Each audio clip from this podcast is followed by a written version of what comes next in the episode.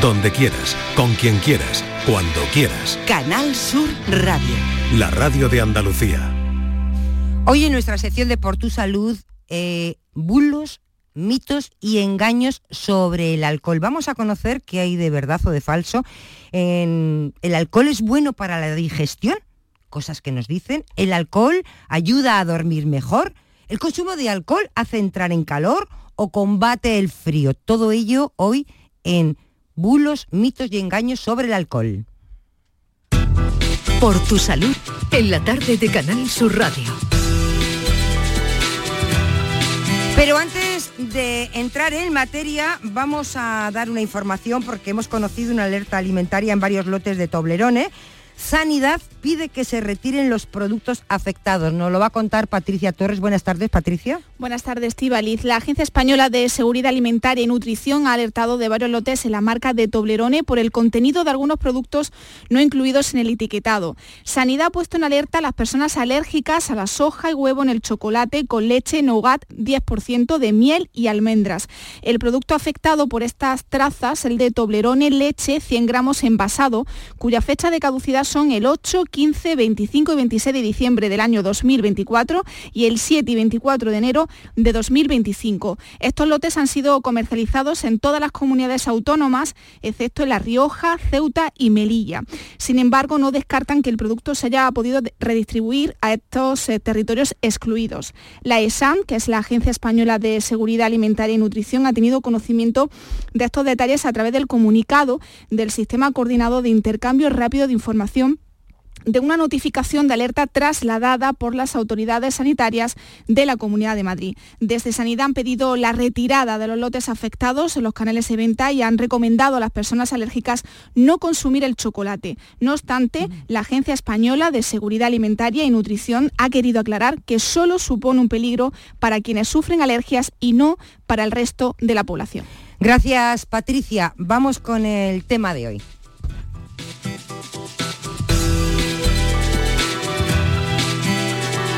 Estamos en época prenavideña, un mes en el que se multiplican los encuentros, bueno, pues con compañeros de trabajo, con amigos y familiares.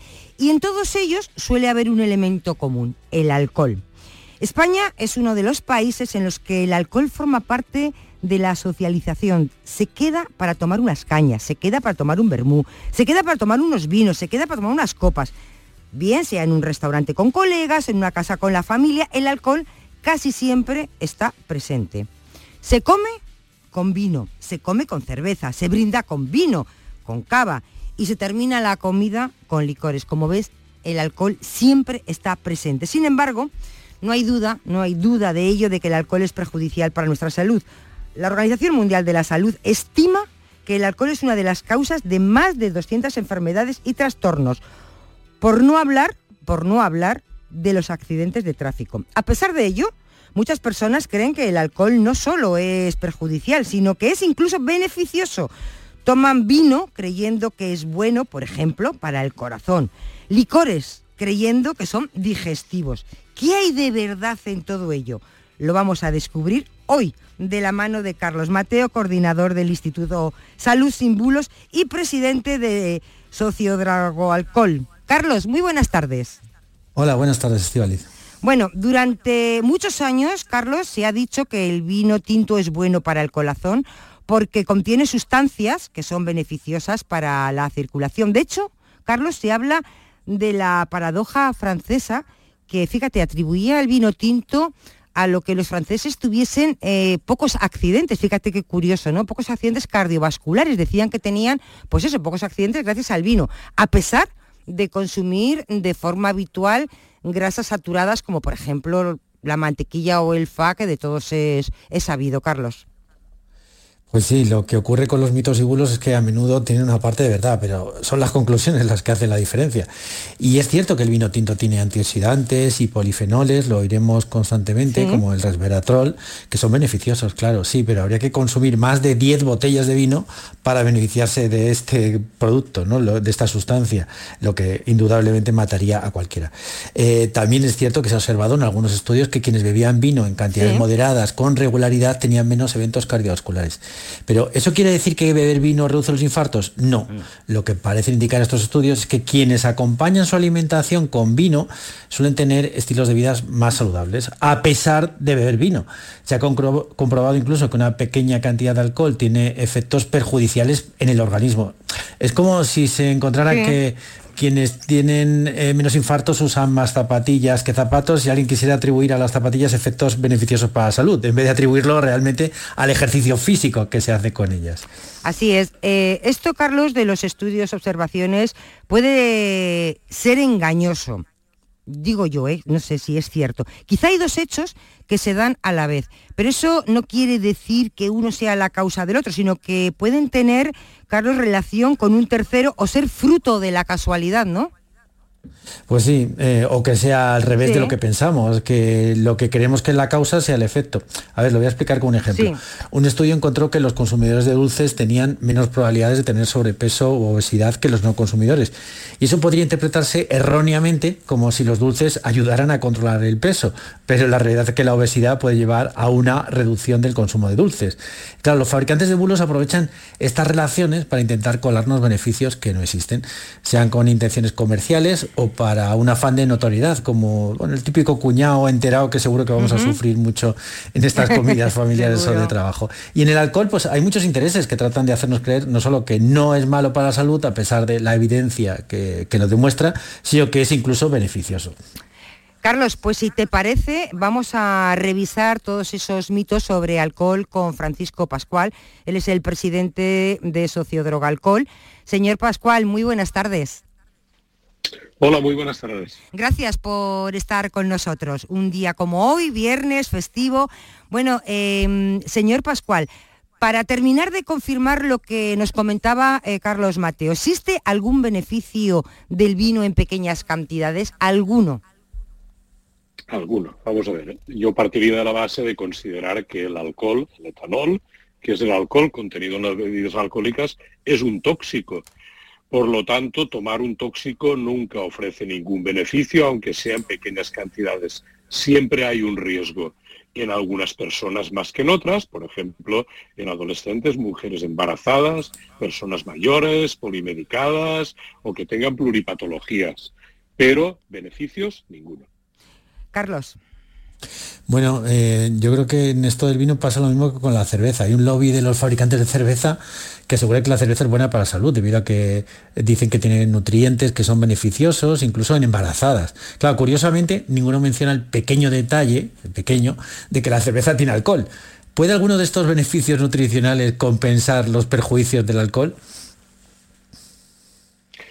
Pues, pues la verdad es que no, porque vamos a ver cuáles son los beneficios eh, nutricionales. Es verdad que en la pirámide nutricional todavía aparecen pequeñas cantidades de alcohol, bajo el supuesto de unos estudios que a veces tienen sesgos o como en otras ocasiones un estudio que se hizo en Estados Unidos que cuando ves por quién estaba financiado, pues la gran cantidad económica la había puesto la industria alcoholera, con lo cual creo que los intereses económicos ya per se lo que hacen es descalificar los propios estudios con lo cual siempre el riesgo supera el beneficio.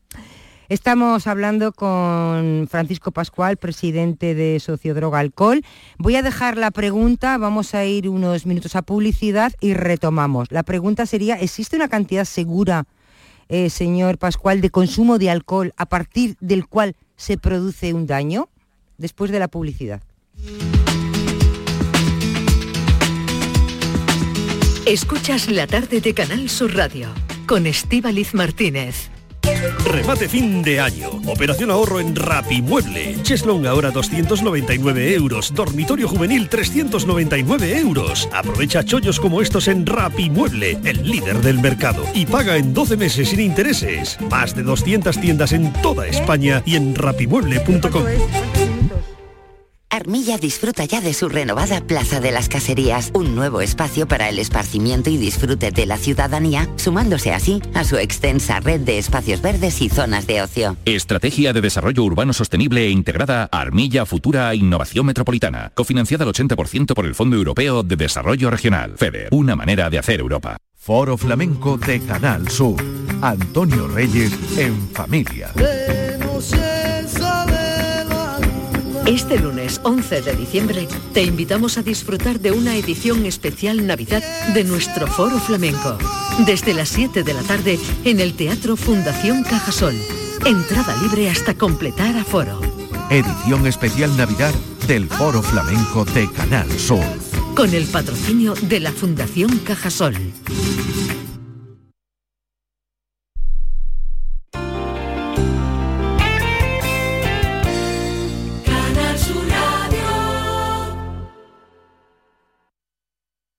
Si necesitas recuperarte de una operación de cadera, rodilla o cualquier otro proceso médico, en Vallesol podemos ayudarte. Contamos con profesionales que te ayudarán a recuperarte más rápido y todo ello sin desplazamientos innecesarios y por mucho menos de lo que imaginas.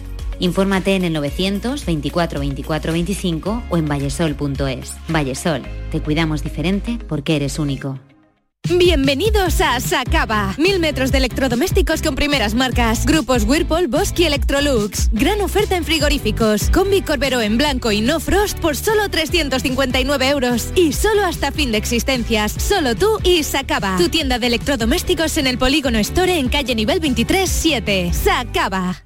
¿Juega tu equipo? No dejes que el tráfico te meta ni un gol. Que la gran parada del partido de hoy sea la de Tusam. Deja el coche en el banquillo y ve el partido con Tusam. Tusam, el mejor refuerzo de la temporada para tu equipo. Tusam, Ayuntamiento de Sevilla.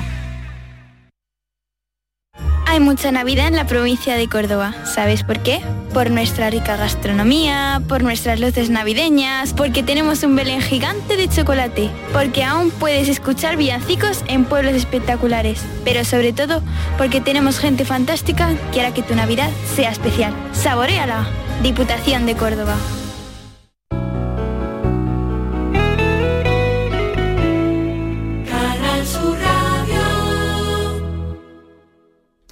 Seguimos en el programa eh, Salud eh, por tu salud. Hoy hablamos de los bulos en torno al alcohol. Eh, como todos los viernes está con nosotros Carlos Mateo y hoy nos acompaña Francisco Pascual, presidente de Socio Droga Alcohol que le habíamos dejado una pregunta, señor Pascual, si existe una cantidad segura de consumo de alcohol a partir del cual se produce un daño.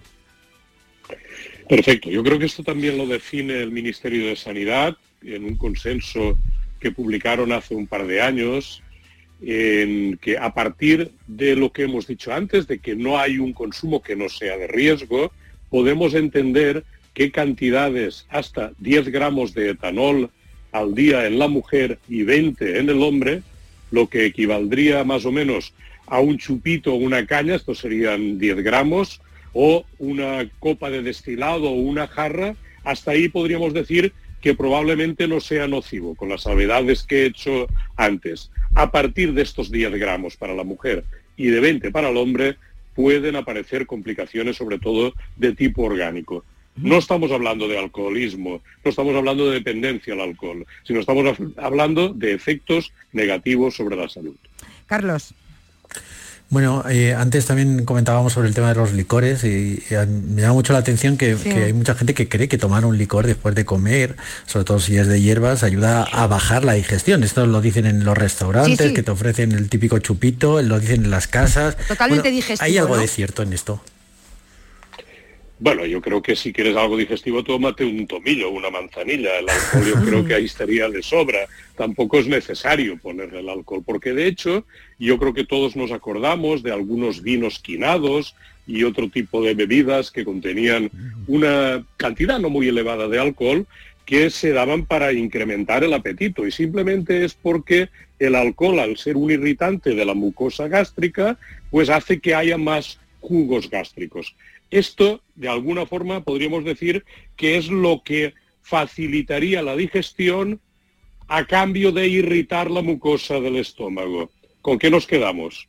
¿Con que esto después puede provocarnos problemas estomacales y dolor? ¿O que en ese momento la digestión se puede hacer un poco más rápida? Yo, os lo digo, me quedo con el tomillo, con la manzanilla.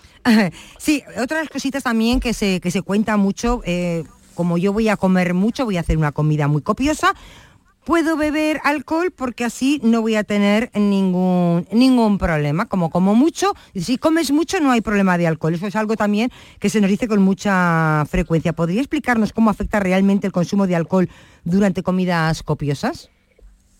Vamos a ver, depende de lo que comas, pero lo que está claro es que el alcohol con el vamos, a lleno, vamos a poner, por ejemplo, cordero que es un, es un plato fuerte. Ya no es, no es el tipo de comida, sino la cantidad que uno coma. Porque con el estómago lleno la absorción de alcohol es un poco más lenta y entonces va subiendo la alcoholemia, los gramos de alcohol por litro de sangre, un poco más despacio. Hace menos efecto negativo en ese momento. Pero de todas formas, eh, el alcohol se va absorbiendo y al final las consecuencias las puedes tener. Yo creo que son excusas para justificar que una comida debe de ir acompañada de un buen licor o un buen vino. Esto no se justifica per se. Carlos. Sí, bueno, también hay un mito muy extendido que dice que tomar café después de beber alcohol pues ayuda a estar sobrio eh, más rápido. ¿Qué hay de verdad en esto? Vamos, Carlos, todos sabemos, bueno, todos no sabemos, y yo creo que aquí habría que matizar. Porque eh, cuando hablamos del alcohol estamos hablando de un estimulante o de un depresor. Pues la gente cree que al tomar alcohol, como te desinhibe, es un estimulante. No, no, es un depresor realmente. La cafeína es un estimulante. Entonces, por lo tanto, contrarresta algo el efecto depresor del alcohol. Compensa un poco pues, esa modorra que te puede coger, esa sensación de somnolencia que te puede coger después de comer si has tomado algo de alcohol por el estímulo que te produce la cafeína es una compensación de dos químicos. de dos productos químicos. Claro, señor eh, Pascual. Y luego también hay mm, muchas personas, escuchamos, hay remedios caseros que, que, esto te ayudan, tú puedes tomar y no pasa absolutamente nada. ¿Hay algún remedio casero que sirva para algo? El no beber. Vamos a es el mejor remedio, ¿no? Hombre, claro, beber con mucha moderación. Aquí no hay que estar en contra de nada sino saber uno lo que hace en cada momento. Y es verdad que a veces se quiere mitigar una resaca, se quieren inventar historias. Eh, yo me acuerdo hasta incluso unas pastillas que se llamaban la rapidita, que esto lo, vi en, América Latina, que esto compensaba, bueno, al fin y al cabo, lo que te provoca el consumo de alcohol es un malestar, una resaca el día siguiente, te provoca dolor de cabeza, te cuesta dormir y tomar un, paracetamol o tomar cualquier tipo de, historias de estas, pues parece ser que te alivia los síntomas, pero los síntomas de algo que te has provocado tú. Con lo cual no hay nada que puedas tomar ni previa ni posteriormente para que no tengas estos síntomas. Te los alivia, lógicamente. Hay personas que dicen, no, tomando vitamina B, tomando, pues no, la vitamina realidad B, es que... efectivamente, es algo que está bastante extendido. pero, bueno, esto es porque efectivamente el alcohol te afecta al sistema nervioso periférico, y a veces te provoca pues cierto nerviosismo, ciertos temblores, una incoordinación motriz que teóricamente la vitamina B debería de compensar. ¿Cuánta vitamina B deberías de tomar después de un día de un exceso alcohólico? No tiene ningún sentido tampoco. Es decir, yo creo que al día siguiente, si alguien ha bebido un poco más de la cuenta, pues mira, que duerma la mona. lo más efectivo, hasta que el organismo elimine el alcohol la mejor manera, Carlos. Sí, bueno, y también hay algo que se comenta mucho en, la, posibilidad de que mezclar diferentes tipos de bebidas alcohólicas eh, incrementa la resaca. Eh, ¿Tiene algún efecto el que sean diferentes tipos de bebidas alcohólicas o al final el organismo le da igual y es todo alcohol? Vamos a ver, eh, esto yo creo que se ha hablado siempre de que dependiendo de si la bebida era dulce o era seca, porque el alcohol que contiene la bebida dulce podría fermentar incrementar el alcohol y si mezclas pues dos tipos de bebida, no, lo que mezclas son graduaciones, es decir, si tú empiezas la noche con una bebida fermentada, llámese vino, llámese cerveza que tiene una graduación de 5 grados la cerveza o de 12, 13, 14 el vino y luego te pasas a tomar tus cubatas, pues lógicamente no es que estás mezclando, es que estás incrementando la cantidad de alcohol que tiene tu organismo y por lo tanto tiene más efecto. No es la mezcla, es la suma total de etanol que va a pasar a tu torrente sanguíneo. Eso es lo que va a provocar el efecto. Qué fuerte. Eh, y por último, eh, yo le quería preguntar ya para ir terminando, si ¿El alcohol ayuda a dormir mejor? Hemos visto muchas el alcohol veces provoca que dice, insomnio. Sí, señor Pascual, muchas veces que hemos oído que dice, no, es que me he tomado no sé qué y me he dormido como un niño. Claro, si tomas mucha cantidad y ha dicho que es un depresor. Esto es así. Pero te despiertas antes, hace que tengas eh, un mal sueño, un sueño no reparador. Y si eres un bebedor continuo, al final el efecto que tienes es el contrario. Es decir, el alcohol provoca insomnio. Ahora, claro, si llegas a límites de alcohol, que llegas casi a perder tu conciencia, vas a dormir. Claro que vas a dormir, es que vas a estar casi inconsciente. El alcohol no es bueno para dormir.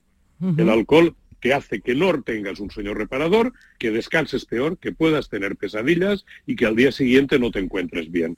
Con lo cual, para dormir, yo creo que lo mejor, un poquito de ejercicio, una duchita, un estar tranquilo, leer un libro, yo creo que esto compensa. Lo cual no quiere decir que en la cena, pues si te has tomado un vasito de vino, te lo has tomado, no pasa nada, pero no abusemos de la bebida, porque al final el efecto será el contrario del que estamos buscando.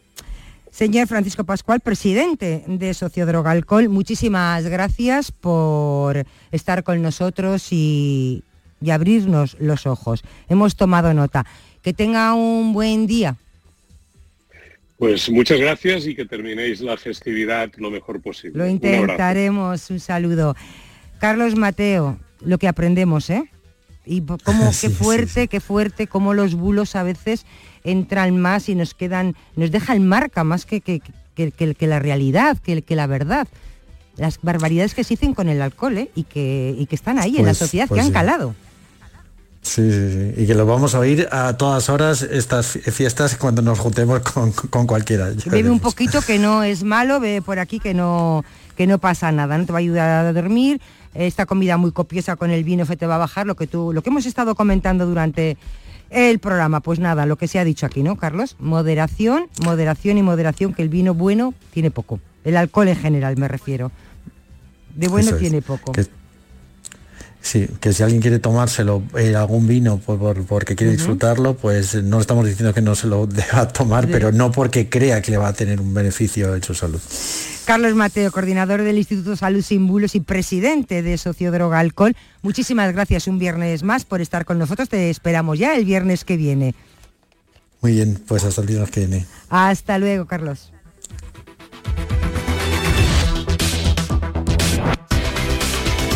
Escuchas la tarde de Canal Sur Radio con Estíbaliz Martínez.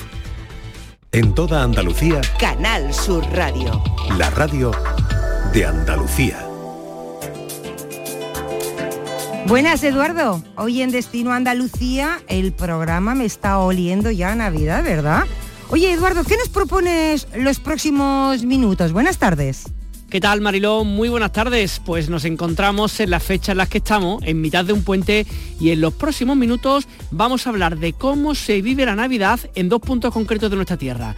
Por una parte en Jerez y por otra parte visitaremos el Belén viviente más antiguo de Andalucía que se encuentra en Beas de Segura. Ahora se lo contamos. En Canal Sur Radio y Radio Andalucía Información, Destino Andalucía, con Eduardo Ramos. Conoce tu tierra, visita Andalucía. En prácticamente todos los pueblos y ciudades de nuestra comunidad autónoma, la Navidad ya se siente. Iluminaciones, músicas o una amplia oferta gastronómica nos adelanta la llegada de esta fecha única en nuestra tierra. Es imposible en este programa poder acudir a toda nuestra comunidad autónoma. Hay localidades sin duda que lo merecen, así que hemos tomado como ejemplo dos lugares. Por una parte, la ciudad de Jerez, que con su zambomba, villancico, belenes y gastronomía ya está inmersa totalmente en este periodo navideño y además también nos vamos a ir hasta la localidad zorubense de Beas de Segura donde visitaremos el Belén viviente más antiguo de Andalucía que data del año 1970. Y por si quieren algo más alejado de oferta navideña, visitaremos los castillos y palacios que hay en nuestra tierra y sobre las que se ha organizado una ruta inolvidable.